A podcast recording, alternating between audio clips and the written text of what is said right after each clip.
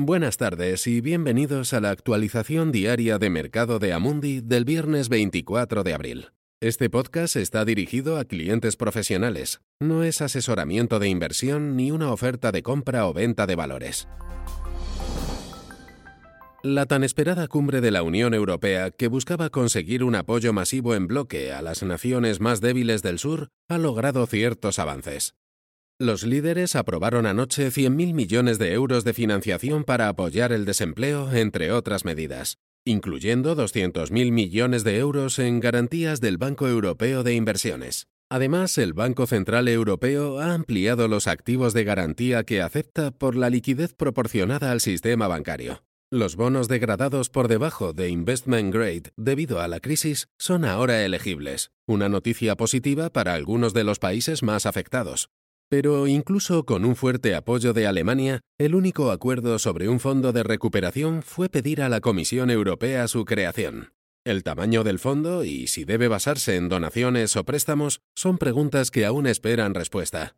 La perspectiva de un mayor retroceso de dicho apoyo se traduce en unos mercados europeos ligeramente a la baja hoy, tras un tono más débil en Asia y un retroceso ayer por la tarde en Wall Street, donde el S&P 500 cerró plano en los 2.798 puntos. La noticia de que el tan famoso fármaco antiviral de Gilead ha fracasado en su primer ensayo clínico también parece haber amortiguado el optimismo de los inversores, incluso cuando varios países europeos planean reabrir gradualmente sus economías. Los precios del petróleo, aunque recuperando al menos parte de las extraordinarias caídas de la semana pasada, se mantienen frágiles en cuanto a las perspectivas de demanda, con el crudo Brent un 1,5% abajo esta mañana hasta los 21 dólares.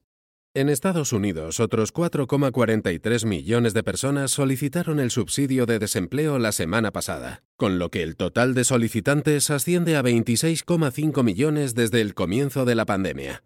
La tasa de desempleo puede alcanzar ya el 20%. Sin embargo, hay algunas noticias potencialmente positivas en este frente.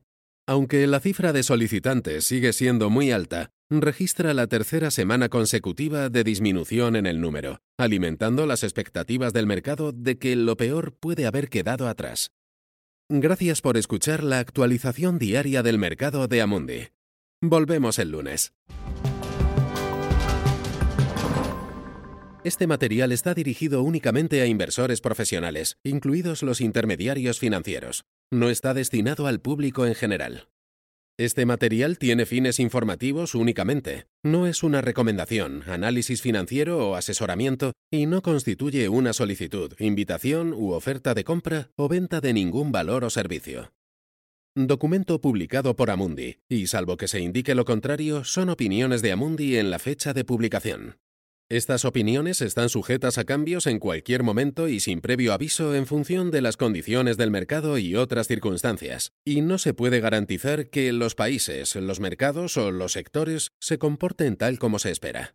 Amundi no acepta ninguna responsabilidad, ya sea directa o indirecta, que pueda surgir del uso de la información contenida en este material. Amundi no se responsabiliza de ninguna decisión o inversión realizada sobre la base de la información contenida en este material.